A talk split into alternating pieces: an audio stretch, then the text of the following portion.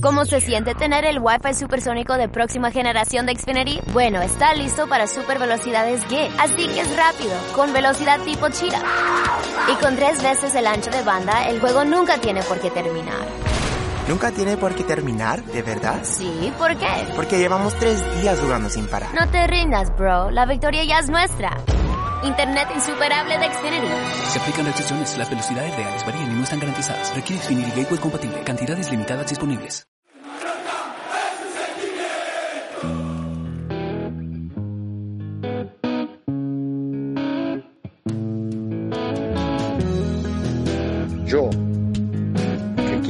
Club, que quiero a esta isla, El Mallorca me dio todo, me dio lo que soy. Mi amor siempre ha sido Mallorca. El Mallorca pasa antes que todos los otros clubes del mundo. Es algo inexplicable, la verdad. Es magia, una conexión increíble y la verdad que no se puede explicar, ¿no? Feliz por seguir haciendo historia en mi club, ¿no? En mi casa, en la que es mi vida. Bienvenidos a Birmingham 99. Soy Tolo Nadal y junto a mí está, como siempre, The Founder, Miguel Buque Sureda Birmingham. ¡Mico! ¿Cómo estás, hermano? Hola Tolo, mi, mi viejo amigo y al que hace tiempo que no veía a través de la pantalla del ordenador. Eh, pues muy bien, muy bien. Eh, ya de resaca navideña. Eh, bueno, Sí. primer lunes, primer lunes post navidades. Blue Monday. Ayer- Blue Monday, sí. Ah, Esta los he visto hoy en lugar de ayer, pero ayer mucha gente decía que era como el domingo más domingo que podía haber nunca, porque era primer domingo post Navidad, además lluvioso, frío, no sé qué. Y hoy es verdad que es un lunes muy lunes. El gimnasio estaba lleno esta mañana cuando he ido. ¿Sí? Ah, mira, pues me sorprende, ¿eh? porque estas dos últimas semanas, que bueno, esta es alguna de las novedades que tendremos que contar porque hacía mucho tiempo que no nos reuníamos con nuestra audiencia, a excepción de, bueno, el evento en directo que bueno, también comentaremos. Y claro, es una de las novedades que hemos introducido en nuestra vida, ¿no? La, vida sana, vamos al gym ahora. He de decir que estas semanas eh, eh, eh, lo he visto bastante vacío. Me, pensaba que la gente iría más ahí un poco para escapar de la Navidad, combatirla de alguna manera, pero no, no, no. Seguramente mañana cuando vaya, porque hoy ya no, no iré, mi resaca hoy es bastante dura, me sorprenderé de la cantidad de gente que, habrá en el gimnasio. 6 kilos en Geos Novedades, ¿eh? ¿Sí? Wow. Bueno, eh, miento. en realidad ha sido, ha sido una mentira literaria. Porque no los he cogido en Navidades, sino que eh, en, a principios de diciembre tuve una boda, yo supongo que en algún, algún momento lo, no, no lo comenté porque no había podcast desde noviembre. a principios de noviembre tuve una boda, entonces fue como un sprint para hay que llegar lo más fino que pueda a la boda, dentro de lo que cabe. Y claro, después de la boda era como. La boda, pues es fuera de Mallorca. eh, de, por cierto, un saludo a mi amigo Manu, que es del Sporting, pero siempre nos escucha y vino a la boda con, con nosotros, o sea, estábamos, estaban invitados también. El caso es que eh, después de la boda, de ese fin de semana por Andalucía de comer y tal, digo, hombre, ya no me voy a poner a dieta, ya me espero a después de Navidades. Y claro, o sea que no ha sido, no he cogido esos kilos en Navidades, sino en un mes que además venía como de dieta muy restrictiva, tú lo sabes. Y bueno, ya dicen que el efecto rebote y lo que se va muy fácil eh, viene mucho más rápido aún. Y bueno, ahora retomar viejos hábitos. Lo que sí he empezado a hacer pesas, que, antes solo hacía cinta, ahora pesas. eh, todo el mundo lo recomienda, levanta hierro, no sé qué, y ahora he propuesto, no sé si reduciré barriga, pero ponerme más duro que, que, que el hierro.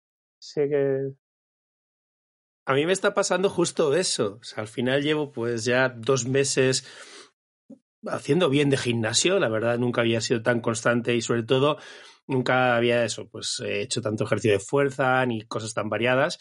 ¿Y qué me pasa? Que por primera vez en mi vida me estoy poniendo poquito fuerte, pero como un sabio amigo me dijo, eh, no puedes escapar corriendo de tu dieta. Al final, si no cierras la boca, perder no pierdes, pero debajo de toda esa hermosura, pues eh, empiezo a notar músculo y me, bueno, está bien, es, es, es un avance y bueno, seguiremos trabajando. Nuestro objetivo es el año que viene poder fichar por el Mallorca, imagino, ¿no? Eso es, eso es lo que aspiramos. Nunca dejaremos de soñar con ello, al menos. Tú aspiras al Mallorca, yo me conformo, mira, enlazo con lo que acabo de leer, me conformo con el Aldo Sivi, que, que acabo de leerle a Juan Miguel Sánchez de Marca, que, que probablemente fiche Pisculici por el Aldo. Pues mira, justo durante nuestro hiato mundialista eh, fui a, ver varios partidos de Argentina con muchísimos argentinos y me encontré a uno que me dijo que Brian Cufré es un gran seguidor de Aldo Civi, que, que, participa en la comunidad y que alguna vez incluso ha llegado de estar concentrado con el Mallorca, volviendo de un partido, y se ha ido directo sin pasar por casa a ver el partido de Aldo Civi, lo cual hace que Brian Cufré suba bastantes puntos en su, en su carismo, carismómetro de, de cara, sí. de cara hacia mí como persona, vamos, sin duda. Aldo Civi, para que no lo sepa, es como la versión mallorquina de un equipo que existe en Argentina y que aquí solo juegan argentinos y donde juega el Pela del Daño, que creo que es lo que ibas a decir ahora mismo. Sí. Fun, fun fact, de Aldo Civi salió Amato. Que Anda. antes de saber que existía aquí el Aldo Civi, me acuerdo de buscar sobre el origen de Amato y encontré, y me llamó la atención el nombre y luego...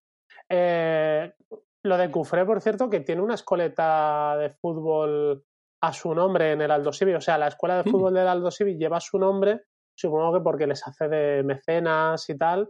Que eso está guay, ojo, que futbolistas involucrados en proyectos para la comunidad y tal, porque una escoleta de fútbol de barrio no deja de ser eso, un proyecto para la comunidad, está, está de puta madre. Ojalá, ojalá más, vale que es por amistades y tal, pero ojalá más futbolistas implicados en este tipo de cosas que seguro que lo harían encantados, que a veces sí, probablemente sea porque no, encuentra, no encuentran o no les llegan a ofrecer lo que les cosas que les apetecen, no sé, yo creo que yo creo que estaría muy guay ese tipo de Sin duda de proyectos. Sin duda. Bueno, amigo, cuéntame, ¿qué tal estos dos meses? Es verdad que con un poco de trampa, porque al final nos reunimos con un montón de amigos y conocidos y fieles escuchantes en diciembre, a finales de diciembre, en La Tremenda. Fue un exitazo y estamos muy agradecidos a los hermanos Colombás y Álvaro Cobarro pues, por su solidaridad y por su cercanía y sus ganas de colaborar. La verdad es que sale súper bien y además está funcionando muy bien el episodio. De hecho, estoy un poco con la mosca detrás de la oreja porque, claro, nos vamos prácticamente dos meses, no hacemos programa y subimos un montón en escuchas y en seguidores. Se hemos pegado un subidor importante cuando no hemos hecho absolutamente nada, ¿sabes? Entonces, como, bueno, igual es un, nos envían un mensaje, deberíamos cerrar un poco el pico o... Igual es que la gente ha tenido mucho tiempo libre. Lo típico que te pones podcast ahí mientras juegas al e-soccer, no, al e-fútbol, perdón, o al FIFA. Eh, por cierto, ayer me puse un rato y tuve que apagar la consola porque no. Bueno, una mierda. Eh, ¿Qué te iba a decir? Eh, se rumorea que los fines de semana aún hay gente pidiendo cervezas a cuenta de Birmingham 99, la barra de, de la tremenda. Ahora está el papel y, están, y siguen apuntando. Y la verdad es que fue guay. muy chulo. Eh, fue muy chulo. Hay que hacer un poco de autocrítica. Mucho más divertido estar allí y un poco de autocrítica y también palito para la gente que no vino. Eh, mucho más divertido estar ahí que luego escucharlo, porque luego escucharlo se hace un poquito duro cuando nos pisamos, pero es que en su momento era, nos reímos mucho, o sea, el objetivo era grabar un podcast, pero sobre todo disfrutarlo en directo, nos reímos mucho. Luego al repasarlo es verdad que tendremos, tendremos que haber guardado un poco más la compostura dentro del ambiente festivo, pero un poco más eh, guardarnos los turnos de palabra y eso, pero está muy guay. Igualmente que la gente se anime a escucharlo porque lo gozamos mucho. En nuestra defensa también hay que decir que, bueno, un poco de show sí que se hace, o sea, al final no, no íbamos tan mamados como parece, y también que la, había mucha gente, la Tremenda es un lugar muy largo, y había gente muy al final, y bueno, no, todo el mundo nos oía, entonces algunos pues elevábamos un poquito más la voz, ¿no? De lo que tocaba, por ejemplo yo, y, aparte que bueno, veníamos, además habíamos estado unos cuantos un poco malos, con la voz un poco tocada, bueno, bueno, eh, el que fue se lo pasó muy bien. Y en general el feedback está siendo muy bueno, muy bueno, sobre todo de los que se quedaron hasta el final, que ya es cuando ya desbarra la cosa. y, incluso mucha gente se vino a comer después del programa y tal. invitamos incluso también a, Montaditos, de Montaditos. Fue intenso, fue intenso. Y nada, y las, y las navidades, eh, pues por un lado, menos mal que ya se acaban porque se hacen largas, da la sensación de que empiezan mucho antes del día 24, las navidades. Pero por otro, en mi caso, también unas navidades guays porque han sido ya las, como las primeras en las que Enzo ha sido consciente de, qué va la película. Obviamente otros años pues lo ha vivido como todos, pero este año ha sido como el primero de oh, las, las, las uvas, de comerse las uvas, de oh, los Reyes Magos que vienen esta noche, de la cabalgata y tal. Ha sido como, es guay. Ya yo era de los que ya hace unos años tenía aburridas, era Grinch, era puro Grinch de Navidades, pero ya es como que lo vuelves a... Al final es el ciclo de la vida, lo que has vivido en tus en tu piel, pues ya de mañana lo proyectas en la de tus hijos y, y te vuelves a ilusionar por ellos. Y es verdad, es un poco así, al menos en mi caso. Pero bueno, menos mal que volvemos a la rutina, porque como yo he trabajado igualmente, yo no he tenido vacaciones más que días señalados, eh, yo no he abandonado esa rutina de trabajo y menos mal que vuelve el niño al cole, básicamente. Tú igual has tenido más días de vacaciones y añoras ese, ese tiempo de libre. Sí, hombre, sí, Nunca deja de añorarse, sobre todo una persona eh, tan poco fan de, trabajar como, como, soy yo, ¿sabes? No, no, es algo que me apasione. Pero bueno, hoy eh, ya agradezco también un poco de rutina, un poco de normalidad, un poco de, cortar con los eventos sociales, familiares, comidas, despedidas, mm, saludos. No no, no engañes, tú siempre tienes eventos sociales. Solo que sin, árbol de Navidad de fondo. sí, además ahora se supone que vienen como los meses más tranquilos, que son enero y febrero, ¿no? Es como, incluso la isla se toma un poco de descanso, mucho, eh, pues yo qué sé, la hostelería, hay muchos restaurantes que, se cogen estos meses o se cogen unos 15 días así, pero en mi círculo, no sé por qué, en enero y en febrero, sobre todo en febrero, hay muchísimos cumpleaños. O sea, en mi cuadrilla, que somos, somos seis, tres cumplimos en la misma semana de febrero, ¿sabes? Así es muy difícil, así es muy difícil descansar. Pero bueno, em, como siempre, pues me, enredo, me enredo. Bueno, en fin, ¿algo más que quieras contar, algo que ya has visto, ya que hacía mucho tiempo que no hacíamos off topic o directamente pasamos a, al partido contra el Valladolid? Mira, pues eh, recomendaciones cinéfilas o de, series que hacía tiempo que no hacíamos. He visto últimamente, en parte también por comentarios tuyos y por lo que había, White Lotus, al menos la primera temporada, muy guay, cuando me daba un poco de pereza leyendo, el, leyendo la sinopsis y el aspecto de la serie, me daba un pelín de pereza, pero está muy guay. Eh, es como, bueno, no. Iba a compararla con Succession, no es lo mismo, sino la comparación es por el, las historias entrecruzadas que en realidad sí que el reparto. gente rica siendo su normal. Y gente rica siendo su normal, exactamente. Por eso me recuerda a Succession. Otra muy recomendable es que HBO es la, es la leche para las series. Y el otro día vi, bueno, no, no, será sorpresa para. O sea, no es novedad para nadie, pero Puñales por la espalda 2. Eh, muy del palo, sí. Muy divertida, mucho más divertida que la primera. Tengo que decir, a veces las segundas partes además, de hecho, cuando dijeron puñales por la espalda 2, dije, ¿y ahora qué van a contar? Si, si es autoconclusiva la primera temporada. Pero es que es, otra historia con el mismo protagonista, el mismo detective, muy divertida. Pues mira, la segunda temporada de White Lotus creo que te gustará mucho. Te gustará mucho. Para mí es superior a la primera y también se la quiero uh, recomendar a nuestro queridísimo Abdon, que creo que va a ser también muy de su rollo, porque por lo que yo veo en sus redes sociales es muy como de Sicilia, Nápoles, el sur de Italia y pues está emplazada allí y la verdad es que es que es muy chula. Te digo una cosa, Abdon, o sea, tiene mucha menos fama que Bellerín, siendo mucho más hipster guay que Bellerín. tiene mucha menos tontería que Bellerín. Tiene mucha menos tontería, pero es que eh, tú ves cómo viste Abdon, ves a dónde va de vacaciones, ves eh, lo sencillo que es, o sea, es lo que le gustaría ser a Bellerín ah, eh, en otra vida. Es la, la, la, clase de lo sencillo. Obviamente, hay que tener pasta pues para irse a la Toscana eh, dos semanas a un hotel y vestir la ropa que viste que ya cuando no llevan marca es como otro nivel. Sí, lleva Gucci súper grande, dice, ha costado pasta. Pero cuando vas que ya no hay ni marca, dices, pues eso ha costado mucha pasta. Pues, pues ese es el estilo. Y, ay, ¿y qué te quería decir? White Lotus segunda temporada, pues me da que no sale Alexandra Daddario, así que igual tanto no me gusta. Bueno, bueno, creo que en esa parcela estás bien cubierto, no te preocupes, amigo. Bueno, pasando de cosas divertidas y amables, vamos a hablar de, de, algo, bueno, a ver, muy feliz, algo que tuvo un final muy feliz. Al final acabamos muchos, tú no, porque no estabas en el estadio, pero los que nos quedamos hasta el final eh, acabamos eufóricos, como te puedes imaginar, pero el partidito tuvo tela, ¿eh? Menudo salchichón de partido. Eh, he dicho salchichón porque he visto que eh, Kun Agüero haciendo un, streaming de estos de la Kings League, se llama así, ¿verdad?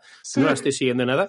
Pero he visto como Agüero, pues reaccionando, viendo el partido, se metía con, con Carlos Castro, que jugó el Mallorca, y decía, anda, anda, ¿qué hace, hace pelo amarillo? Eh, eh salchichón. Y me ha hecho mucha gracia. voy a intentar, mientras me acuerde, eh, meter la palabra salchichón por todo. Choripán.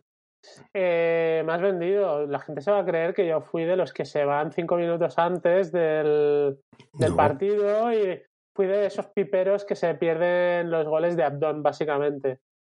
No, yo tenía un concierto y bueno, y por historias decidirme al descanso, ya suficiente hice que fui al campo, a la previa y al campo, pero luego, pero sí que pude ver la segunda parte en casa. O sea, la vi ah, entera, vi todo el partido había en casa en directo, o sea, porque el concierto era más tarde.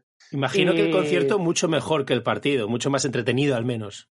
Sí, no sé si acabaste tan en éxtasis, pero...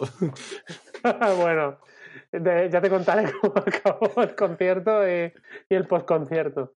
Eh, pero, mira, el partido fue una soberana, un soberano truño, al menos hasta que salió a Kangin Lee, luego hablamos, que es el que le puso el picante. Pero, tío, una cosa te voy a decir. Partidos así hay siempre. La clave es que el Mallorca, los que juega bien, los gane. Pero los que juega mal, que los gane también. Este fue un partido de los que no jugó mal, o sea, sino que los dos equipos estuvieron trabados. Pues sí, podríamos decir que los dos equipos jugaron mal, porque al fin y al cabo no consigues el objetivo de generar ocasiones, tener fluidez. En ese sentido, ofensivamente sí que jugó mal, porque seguramente el Valladolid también, también estuvo muy bien atrás, igual que el Mallorca, y las defensas se impusieron a los ataques. Pero, joder, perdón. Eh, no, puedes decir tacos, ¿eh? Puedes decir lo que quieras. Joder, coño, hostia. Pero lo que dicen de que cuando no puedes ganar, empata. Y cuando no puedes. Y, cuando al menos no pierdas, empata. Y si puedes, no sé cómo es el dicho. Pues el Mallorca hizo un partido espantoso ofensivamente, más o menos como con, contra el Getafe.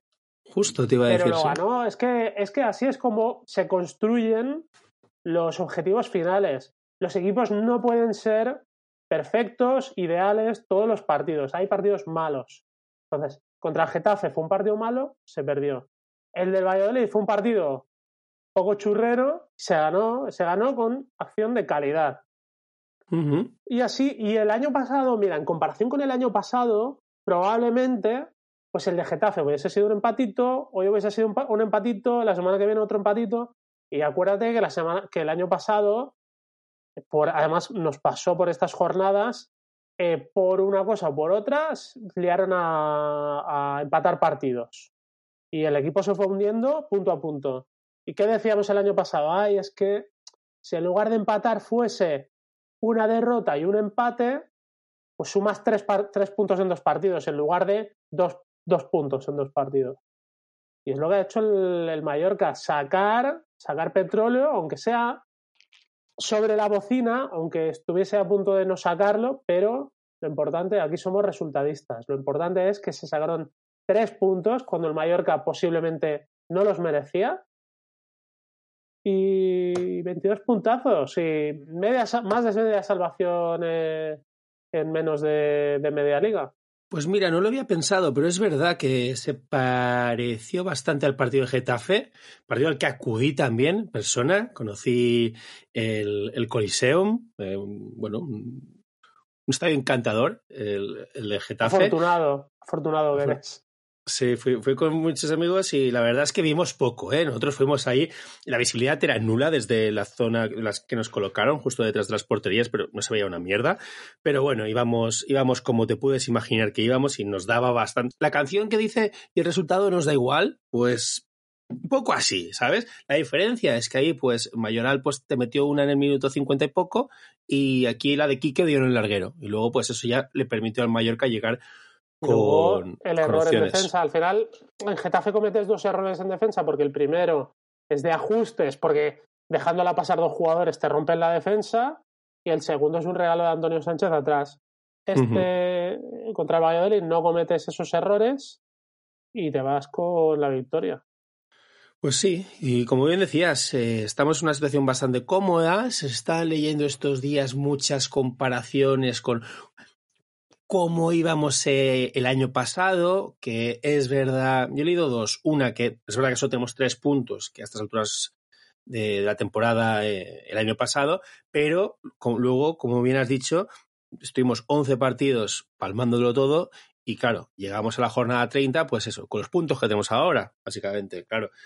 Si tú ahora lo ves y confías en no repetir el drama del año pasado, el futuro pinta bastante mejor. Es verdad que el calendario se complica. Yo creo que, bueno, igual podríamos, siendo muy optimistas, sacar 6 de 9, pero luego se nos vuelve a complicar un poco para el año pasado. Pero, a ver, no vamos a ser agoreros, no vamos a llamar al malfario, vamos a disfrutar del momento.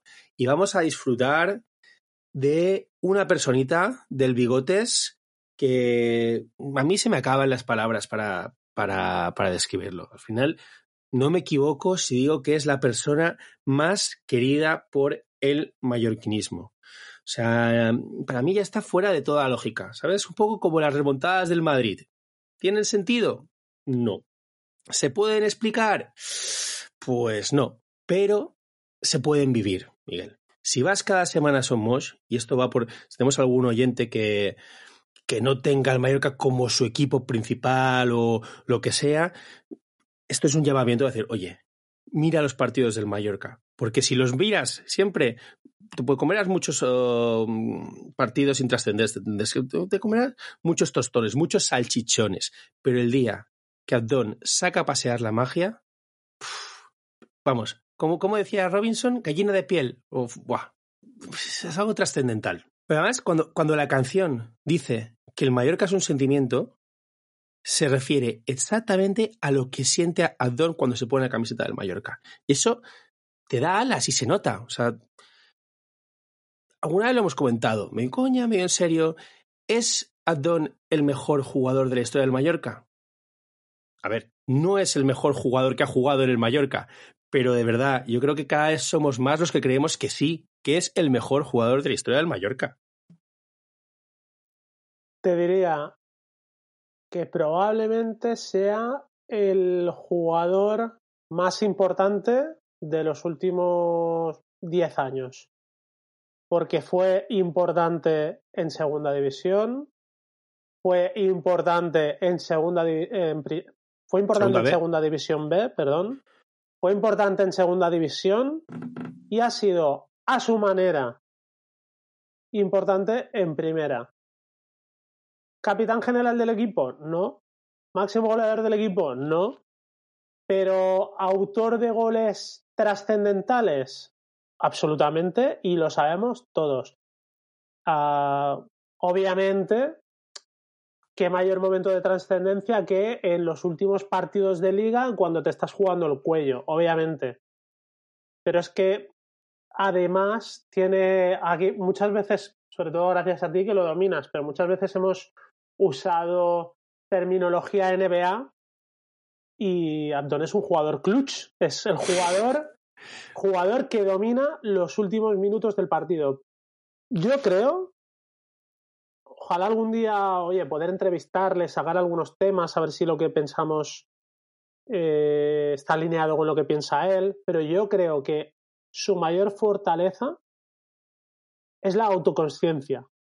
O sea, aparte de que yo creo que con el paso de los años va mejora como delantero, que es un eh, salvando las enormes distancias, pero me recuerda el caso de Aduriz que cuando es joven es un delantero por hacer y a, medida que va ganando con los años va adquiriendo mecanismos, eh, inteligencia sobre el terreno y tal.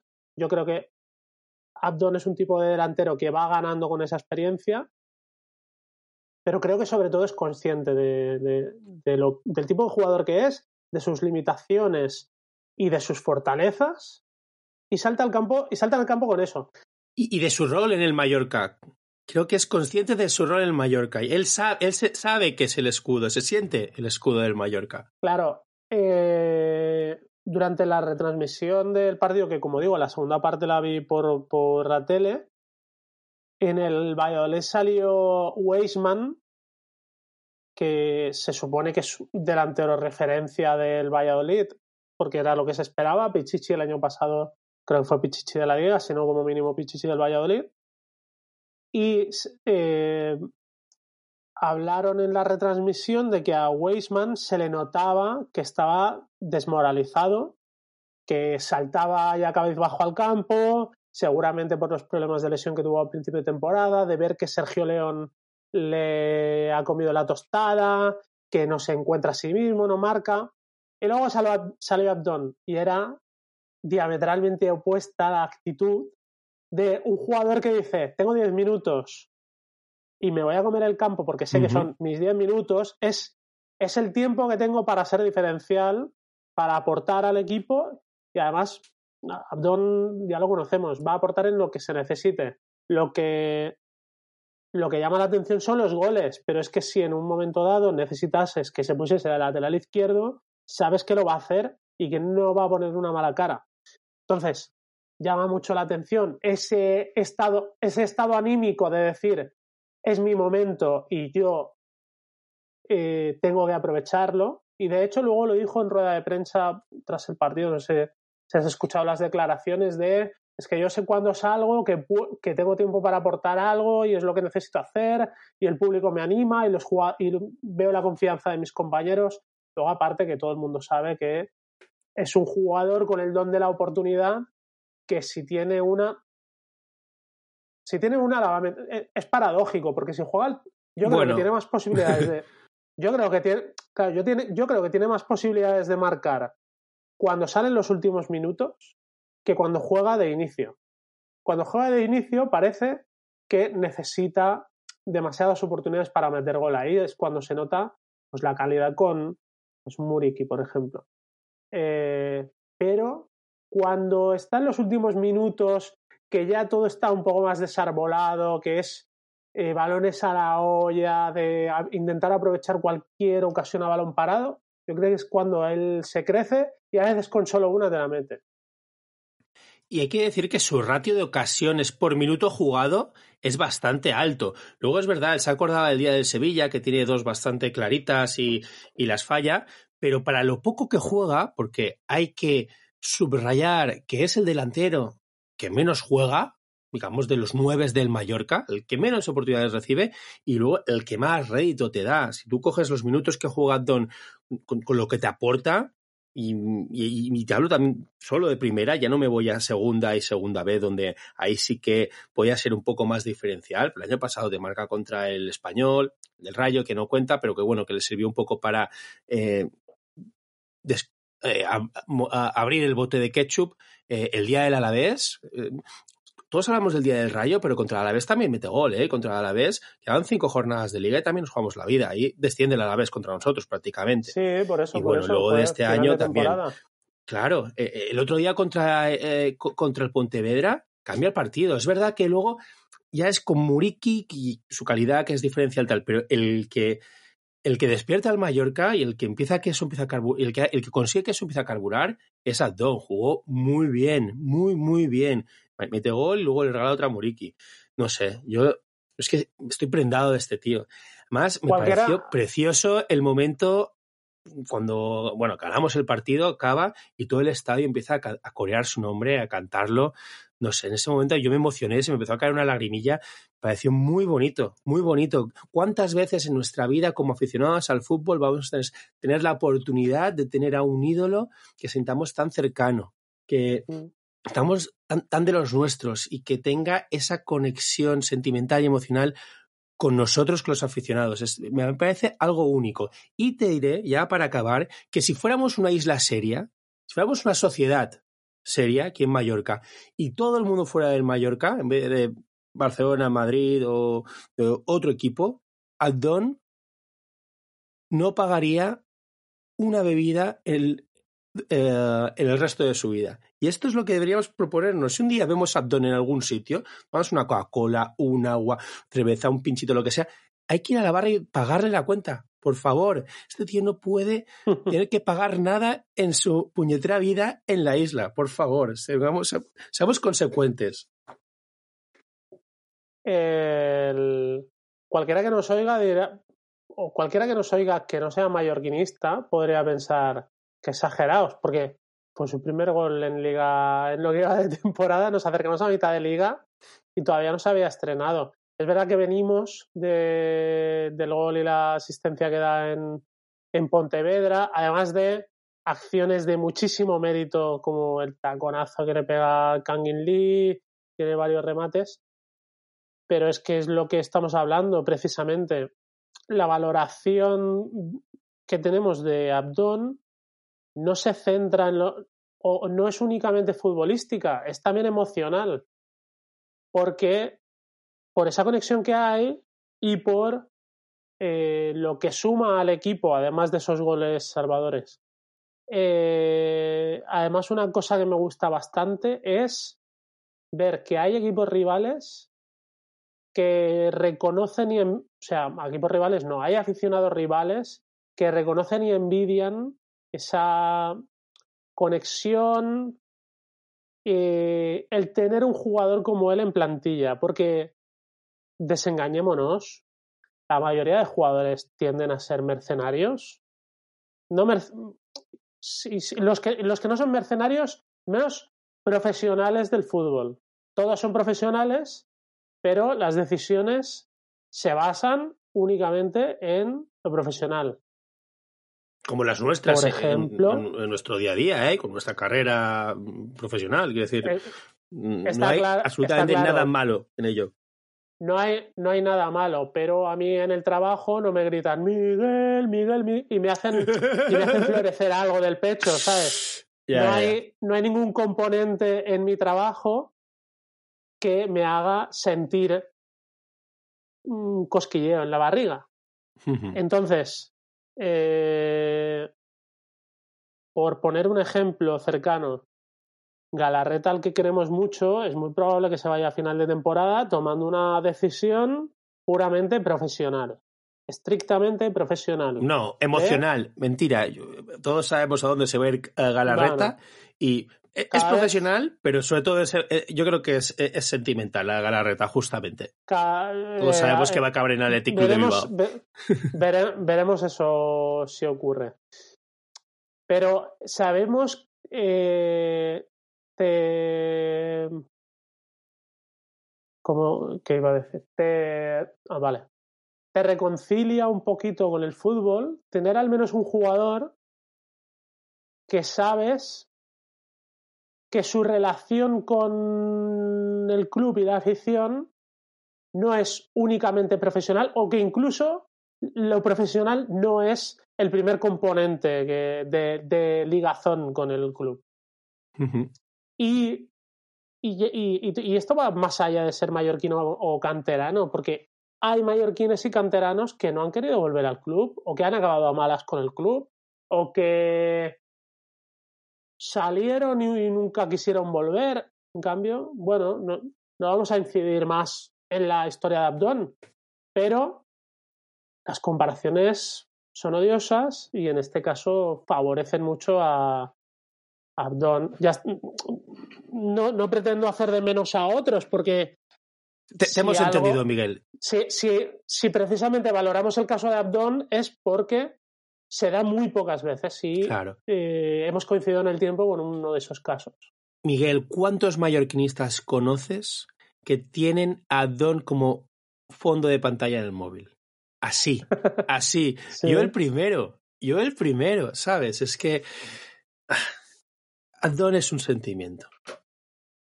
Fin, Buen título para el podcast de hoy.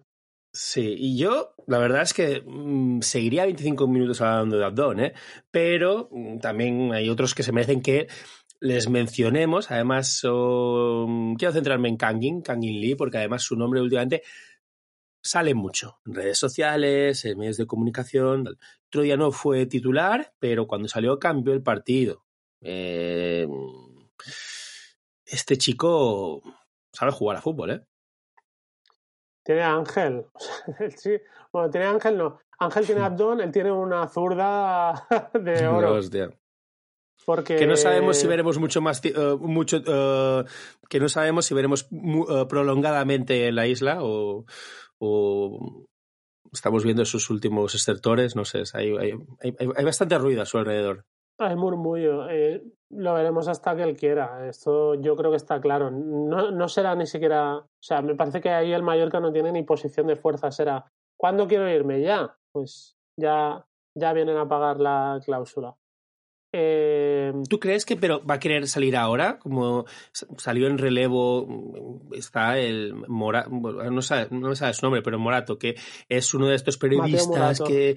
Mateo Morato, que siempre maneja rumores, que se huele beber de buenas fuentes, ¿no? Que se suele equivocar poco y sabemos que esto le llega a través de intermediarios, pero que dijo hace poco que al 90% iba a salir en enero. Yo no sé si creérmelo porque yo soy de la vieja escuela y yo hasta que no lo pone Maura, pues no, no le doy credibilidad a nada. Pero yo, hasta que no lo leo en el blog de Maura no, no, doy nada por sentado. Pero... Yo estoy convencido de que es un que es tema de agentes o de intermediarios o de agentes que obviamente ahora es el momento postmundial, es el momento gordo mm. de intentar moverlo, pillar pellizco eh, en verano, yo creo que lo que ocurre es que ahora, como es tan, como es entre difícil teóricamente eh, fichar en el mercado de, de, invierno, se junta con que llamó la atención en el mundial, aunque no jugase mucho, pero ya solo con poniendo centros, con esa asistencia que puso tan buena, que está haciendo una buena temporada en el Mallorca, y que hay equipos necesitados en la Premier y con dinero, yo creo que ven la oportunidad de moverlo. Porque posiblemente en verano eh, lo que fuese es un. estaría probablemente dentro de una terna de candidatos. Lo típico que vemos de sí, tal equipo quiere a Kangenly, pero luego resulta que ficha a otro mejor y más caro. Eh, tal equipo quiere a otro, pero ahora mismo es un caramelo en el mercado. Eh, el Aston Villa, que es uno de los equipos que se rumorea que más pueden ir detrás de él, de Emery. Obviamente Emery habrá pedido refuerzos. Y precisamente fichan ya a, a ¿cómo se llama? A Alex, el lateral izquierdo del Betis. Alex Moreno. Alex Moreno, que no me... Por cierto, algo de derechos de formación digo yo que pillaremos. Pero fichan a Alex Moreno por 12 millones, coma dos en variables, o sea, 12 kilos por un lateral izquierdo, que no es ni, no, no, ha jugado ni en la selección, o sea, no es nivel selección. Me gusta, ¿eh? Me gusta en el Betis, pero entonces, digo, estos van a soltarlo. Yo lo que me imagino que andarán los tiros será que los representantes habrán dicho, oye, su cláusula 17, dicen que están 17 millones, 17, 18. 17, te voy a traer un equipo que la pagará. Por eso es como se va a ir casi seguro, pero por otro lado no hay negociaciones abiertas y el Mallorca no sabe nada. Yo me imagino que se irán por ahí los tiros. Ya, a ver, pero seamos uh, serios. Estos son sus primeros cinco meses buenos en toda su carrera, con continuidad al menos. Al final Para mí tendría sentido decir, oye, voy a alargar al menos esta temporada, que por primera vez tengo continuidad, por primera vez me salen las cosas bien durante varias semanas seguidas, no entro, salgo, dejo destellos, pero luego la lío, me voy al banquillo, me expulsan. Al final, un poco como siguiendo un poco el discurso de, eh, de, Muriki, ¿no? De, oye, aquí estoy bien, aquí encuentro estabilidad, aquí quiero seguir un, tiempo más. No, no, no es comparable, sus carreras están en momentos muy diferentes, pero, oye, yo como mínimo intentaría alargar hasta, hasta verano. Aquí va a jugar hasta el final. Y en el Aston Villa y en el Newcastle igual lo juega. Para mí sería una, un movimiento, a lo mejor pecamos de, ser, de por ser mallorquinistas verlo barriendo para nuestra casa, pero para mí sería una jugada poco inteligente para él en lo futbolístico, en lo económico es otro cantar, pero en lo futbolístico, por lo que dices tú, primero, es tu primer año de verdad eh, rompiendo la puerta del, del estrellato, por decirlo así. Nadie te asegura, te vas a otra liga en la que nadie te asegura. Además, con un entrenador que ya ha demostrado que tu perfil de jugador no es muy de su agrado. O sea, si se fuese con Emery. La cosa es si se fuese al Feyenoord y tal. Pero Emery, que es lo que más suena, ya vimos que a Cubo no le gustaba mucho. Luego, como digo, a otro, otro país, cuando en el Mallorca tienes garantizada la titularidad, también es verdad que probablemente no le, no le esté gustando mucho el rol actual en el Mallorca, porque está jugando en banda, sacrificándose mucho más de lo que pisa área. Bueno, pero, bueno, tampoco es tan diferente al que tuvo con Corea y al final el tío, tío es sacrificado. Yo, al tío, al tío es que se le ve feliz, se le ve contento, ¿eh? Mm. Y en clave Mallorca, yo voy a decir algo que suena, suena contradictorio o incluso paradójico, pero creo que es el jugador, para mí es el mejor jugador de la plantilla. Tú, ayer, tú me dijiste que para ti Muriki, bueno, en términos de calidad pura es el mejor jugador de la plantilla, pero creo que el Mallorca podría traer un recambio que fuese más apropiado para el rol que está desempeñando. Sí. Es decir, sí, sí, sin duda. Creo que es el mejor, o sea, eh, nos tiraremos de, los de, los pelos si se va a mediados de temporada con la salvación a medio hacer aún, pero el recambio que se puede encontrar puede hacerlo incluso mejor que él en, para jugar en banda. Otra cosa, si me dijese es, eh, Aguirre monta el equipo alrededor de Kangin Lee, le pone de media punta, que es lo que le gusta, le pone jugadores acompañándole y destinatarios de sus pases. Oye, mira, eh, pongamos los pies sobre la tierra, no vamos a encontrar nada mejor. Pero para jugar de extremo, o en banda, mejor dicho, eh, subiendo y bajando la banda y poniendo centros, teniendo en cuenta que Kang Lee para mí es el mejor de la, de, la plantilla, probablemente un extremo izquierdo puro, eh, lo podría hacer mejor que él. Pero bueno, al final son teorías. Yo, si me das a elegir, prefiero que no venga, que venga también un extremo para jugar, pero prefiero que no se vaya, quiero decir. Y seamos realistas, y aunque esta sea la propiedad que menos vendedora que recordamos, al menos la que yo he visto, la viabilidad de un proyecto como el del Mallorca pasa por encontrar a Kanginslis y venderlos por mucho más dinero por, lo que los fichas. O sea, esto es, ley de vida y, esto va a ser así. Eh, vamos, a, corto y medio plazo, seguro. De hecho, yo el otro día hablaba con Carlos, con nuestro compañero de grado, y decía, oye, pues yo, por, qué sé, ahora que se vaya y te traes cedido a un Brian Hill, pues genial, pero justamente ahora está empezando a jugar Brian Hill. O sea que, bueno, tampoco tiene mucho sentido teorizar sobre quién podría venir. No somos ese tipo de podcast aún. en cualquier caso, si se, si se marcha, yo creo que el Mallorca tendría que sacar pecho de sacar pecho y vender el proyecto a jóvenes jugadores y jugadores que han salido un poco rebotados pero tienen futuro y convencerles por esa vía de, mira, aquí vino Kangin Lee que, que parecía que no acababa de, de, arrancar, viene, lo convertimos en estrella de la liga. Viene Muriki que se le había pegado en Italia, viene, recupera, eh, está encantado, no se quiere ir y lo convertimos en eh, revelación de la liga. Viene Galarreta, que promesa del Athletic, eh, lesiones, falta de continuidad, nunca había llegado a primera división, viene y jugador cotizado. O yo qué sé, si me apuras, Brian, Brian Oliván, que hoy leía gente del español diciendo que era de los tres mejores jugadores de la plantilla, que eran Oliván Darder y Joselu, para que veas el nivel al que está en el español.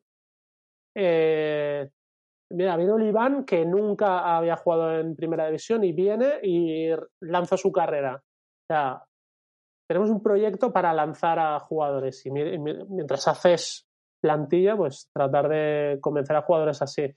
Yo soy el primero que me hubiese gustado más tener, lo miro ahora en perspectiva y digo, boas, que Tristán lo tuvimos solo un año es que Pisculici, que hablábamos antes, nos duró seis meses o un año, creo que fue entero.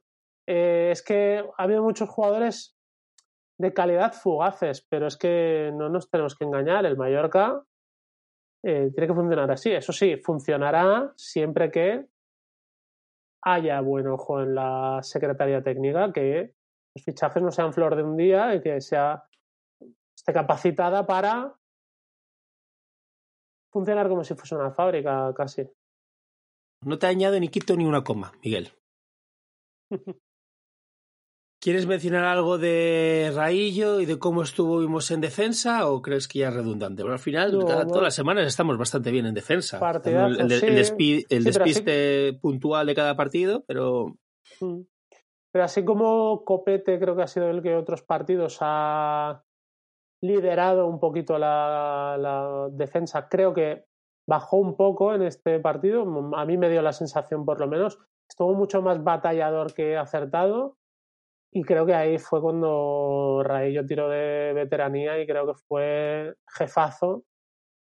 Y si mantiene, si el Mallorca mantiene eh, la portería cero para poder ganar al final, pues yo creo que es principal culpable de ello, Raillo, para ¿Qué, pereza me da ahora otro mercado de fichajes, con, además que yo lo entiendo, los aficionados queremos movimiento, queremos saber quién viene, estamos nerviosos por quién se puede ir, y hablamos de Kangin, pero seguro que eh, también volverán a carga con que, yo qué sé, en Portugal quieren a Valgent, o el Atleti ya se está fijando en Copete, cosas así, que me dan mucha pereza. Otro por el que han venido a buscar, eh, al que han venido a buscar esta semana dicen que, que fue Gio, que a mí ya sabes que cuál es mi opinión de Gio, me encanta y creo que tiene la mala suerte de, de que uno de los tres mejores o cuatro mejores jugadores de la plantilla juega en su posición.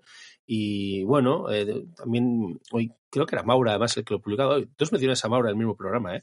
eh eso es raro. Eh, por poco habitual. Que decían que jugó en lugar de Mafeo como premio, porque han dicho, oye, ya no te dejamos irte, entonces mira, te, ponemos porque ya sé que tú te quieres ir a Brasil, pero oye, es que te necesitamos y bueno, es que es normal, Mallorca no se va a desprender de un activo cojonudo ah, mm. porque, porque sí, ¿sabes? Podría ser que, el jugador haya dicho, mira, es que no tengo minutos, eh, prefiero irme y que en el club hayan dicho no te vayas, pero nos comprometemos a dar un poco más de alternancia. Vino a jugar el mundial y bueno, eso le salió como le salió. Sí. para, para llegar, para llegar rodado y tener opciones de mm. jugar al mundial, quiero decir. De todas formas, da pereza e incluso un poco de miedo que los que haya equipos que se interesan por los jugadores del Mallorca, pero es que eso es una gran noticia al final. Sí, no, pero me da pereza en general el mercado.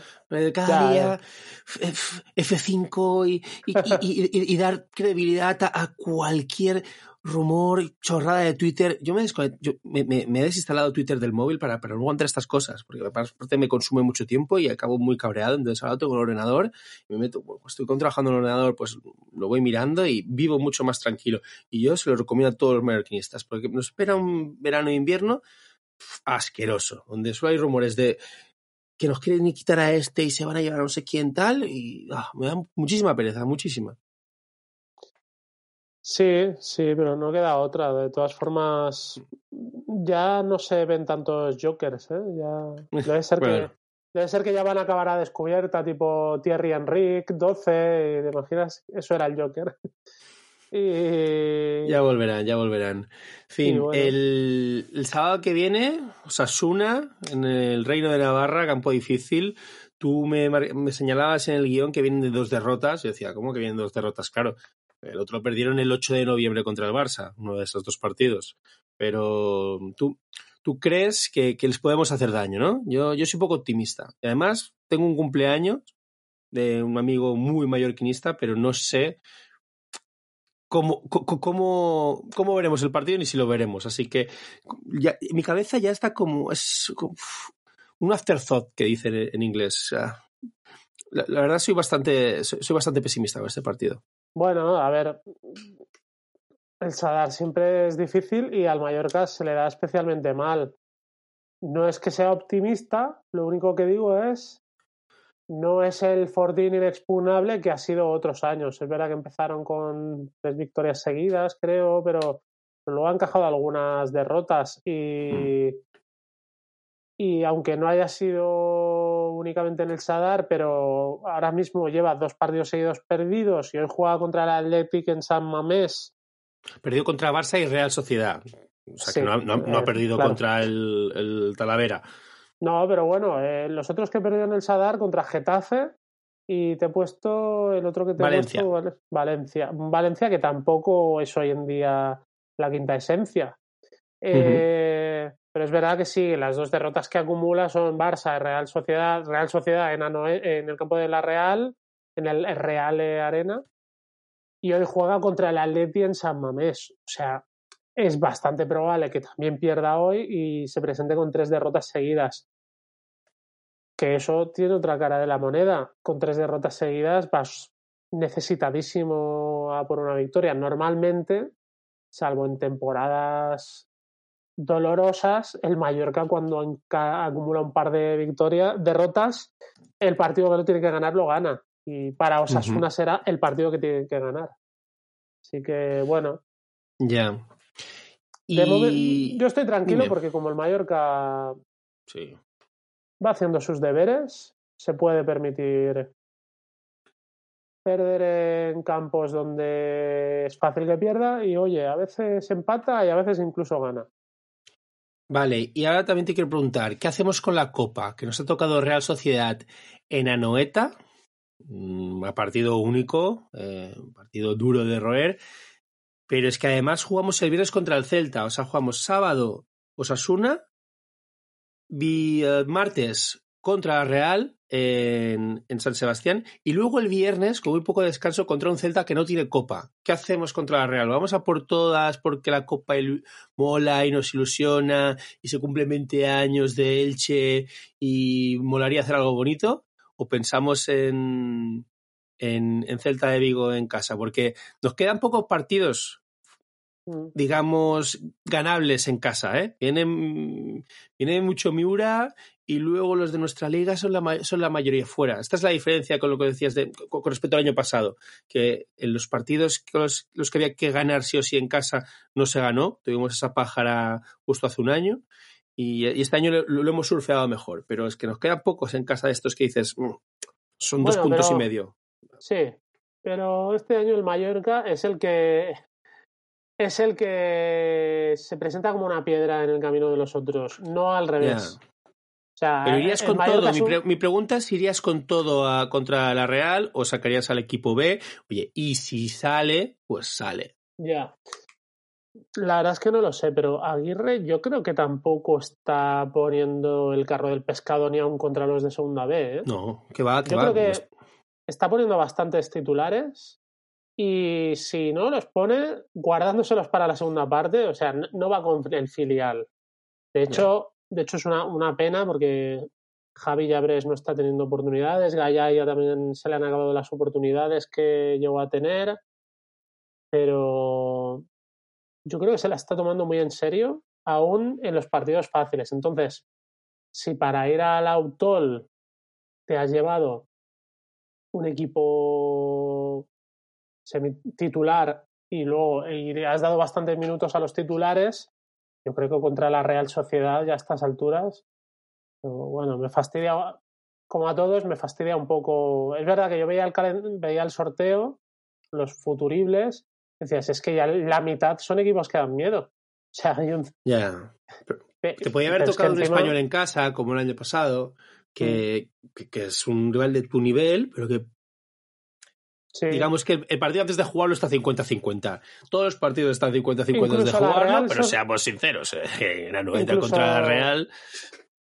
incluso la Real Sociedad en casa hubiese, hubiese Sí. habido un factor anímico y tal que pero fuera de casa es difícil. Es verdad que habiendo perdido contra la Real en Liga estuvimos muy cerca de, de rascar. Acuérdate del gol de Amat Sí, sí, me que nos anulan, el larguero de Ángel, eh, además no estuvo Muriki porque creo que fue una la sanción de, de dos partidos. eh, Fue una primera parte con- muy mala, pero una competente segunda, sí, sí, sí. Sí, o sea que, bueno, veremos qué tal compite. Eh, Además, supongo que habrá minutos para Kadewere, que a ver cómo hasta ahora todavía no se le ha podido ver nada, pero en algún momento habrá que darle esa confianza y, y bueno, y a probar suerte.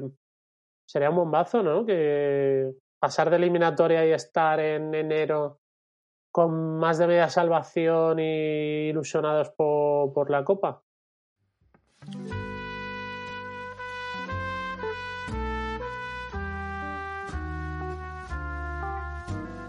Bueno, amigo, bombazo es eh, volver a la rutina eh, radiofónica o podcastil o como lo quieras llamar a esto y vol- volver a hablar de lo que me gusta contigo, que es del Mallorca, que es de mi equipo, de mi pasión.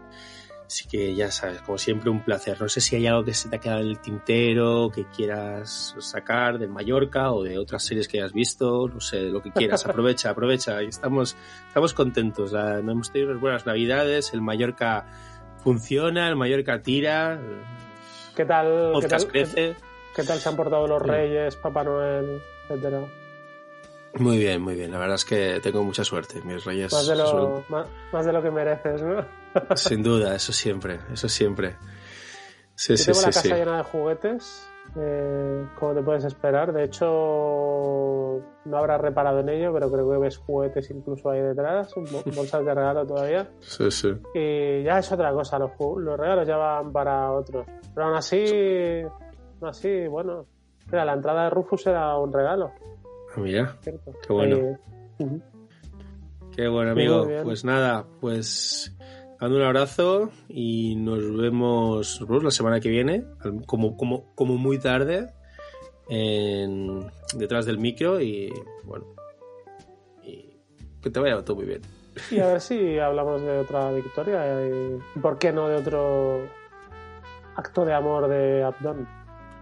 Por supuesto. Un abrazo. Adiós, Tolo.